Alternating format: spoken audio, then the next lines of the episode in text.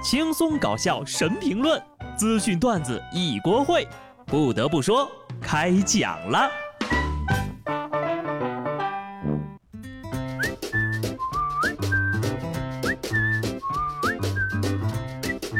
Hello，听众朋友们，大家好，这里是有趣的。不得不说，我是机智的小布。我发现自己是真的老了，因为我的朋友圈里呢，已经没有人在查高考成绩了。不过呀，我倒是刷小视频的时候呀，还是看到了很多考生查成绩的情况。人家那分查的呀，可比刮彩票刺激多了。安徽宣城吴女士和妈妈陪着弟弟查高考成绩，查询的时候呢，大家都很激动，全部手都是抖的。等成绩出来之后呀，开心的直拍大腿。弟弟超出了安徽省文科一本线七十分，吴女士表示，弟弟就是全家的骄傲。安徽文科厉害了啊！为什么要点名这个地方呢？因为今天不少人都吐槽安徽文科的分数线特别高。这文科一本呢是五百六十分，二本五百一十九，理科一本四百八十八分，二本呢四百一十五分。不得不说，当年呢我是根本不敢在爸妈面前查分数的，因为我怕他们看完我的分数呀，就该拿着棍子在后面撵我了。我算是发现了，父母一天不拿你和别人比较，心里就不踏实。原来比成绩也就算了，放了假在家起个床也要比。你知道那个谁家那谁，人家早上起多早吗？我管他起多早呀，我起那么早，抢着和他晒太阳啊！其实每次我看到比自己厉害的人呢，我的内心都毫无波澜。我这么菜，别人比我厉害不是应该的吗？所以我觉得吧，厉害的人应该是这么查分数的。广西南宁一个学霸考了七百二十三分啊，数学考了满分，面对镜头淡定接受采访说。啊，还是比较满意的。感谢我的父母和老师。好家伙，我的芝麻信用都没有人家高考分高。果然学霸是与众不同的呀！这种成绩就是在我的梦里也没有出现过呀。更可气的是，人家数学考了一百五，可能因为卷面也就一百五。不得不说，这人有点东西哈。不过呢，还是有进步的空间的啊。这个可以看出，数学满分。语文拉了胯了呀，继续努力啊！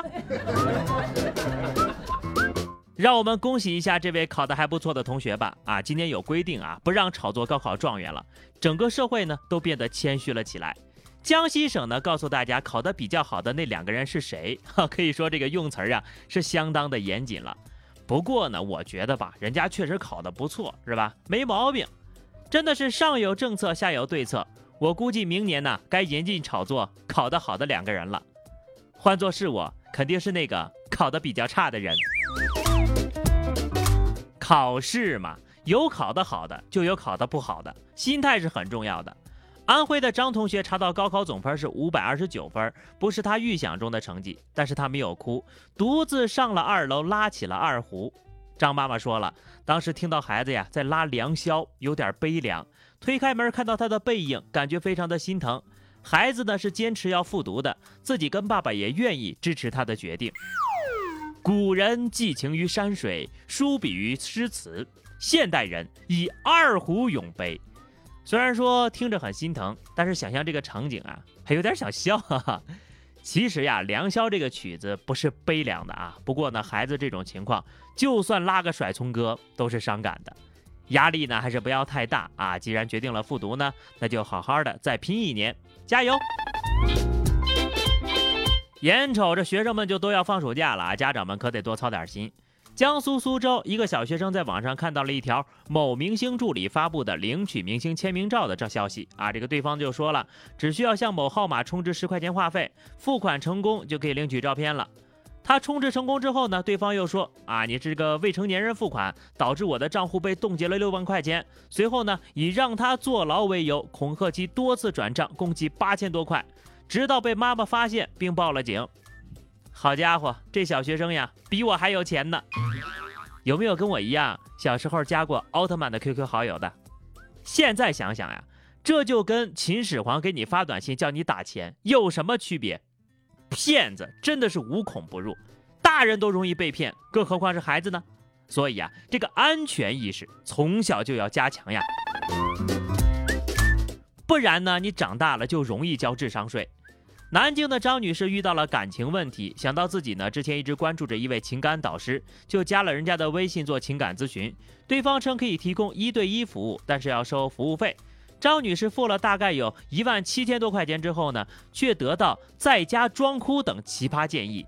张女士心生疑虑，发现咨询的并非是博主本人，在要求退款的时候呢，就被对方拉黑了，然后呢就报了警。就这。姐姐，你找我呀，我就收你十块钱，还可以多送你两条建议：闹和上吊。果然是大师呀，一字万金。这回呢，张女士也不用装了，可以直接哭了。不得不承认呐，有钱确实能够解决大部分的问题，而有钱有能力又智商情商双高的，就可以把这个范围再扩大一倍。很遗憾，我都没有，所以呢，我省钱了。二零一九年的十月份，湖南湘潭一男子通过某陪练平台订购了游戏陪玩的服务，先后向女陪练支付了七万两千四百块钱。二零二零年二月份起呢，该男子对女陪练表白期间呢，他多次网购礼品送给人家，共支付七万三千七百多块。在女陪练坚决拒绝他之后呢，这个男的就觉得呀，啊，说你这个存在欺诈行为，就向法院起诉，要求对方返还不当得利十四万余元。而法院认为。双方在履行服务合同关系过程当中，原告是自愿赠与被告物品的，就驳回了他的诉讼请求了。也就是说，这十四万里呢，有一半是代练的费用，另一半呢是礼物。可是人家姑娘呀，早就明确拒绝了他的礼物。被拒收之后呢，这个男的竟然找到人家的地址，强行把礼物寄到人家家里，非要送啊！女孩是被迫收下的。我倒是觉得吧，这男的应该赔偿人家精神损失费。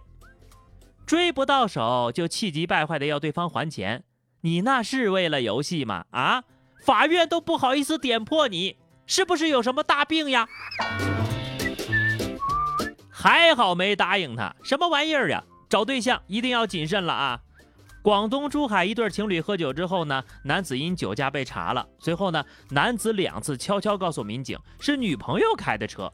而民警询问女子时呢，女子否认自己开了车，对是否是该男子开车呢，保持了沉默。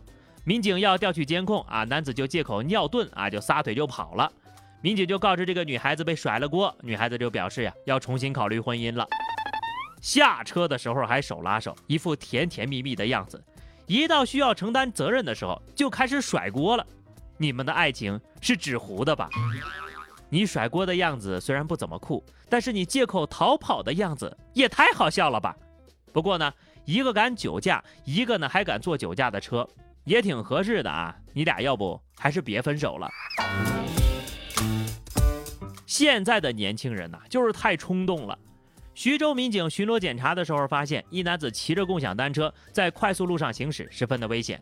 询问得知呀，这小伙呢今年都二十二岁了，河北石家庄人。半个多月之前呢，跟家里人赌气之后离家出走，准备去青岛。中途呢，手机弄丢了，没有导航就误上了徐沛快速路。随后，民警和其家人呢取得了联系，小伙最终跟父母回家了。啊，这个跑反了啊！赌气呀，不但令人失智，还令人失去了方向。这都二十二了，赌气离家出走，骑的是共享单车，手机还给弄丢了，被你爹领回家的时候，心情一定很复杂吧？好啦，那么以上就是本期节目的全部内容了。关注微信公众号 DJ 小布或者加入 QQ 群二零六五三二七九二零六五三二七九，来和小布聊聊人生吧。下期不得不说，我们不见不散，拜拜。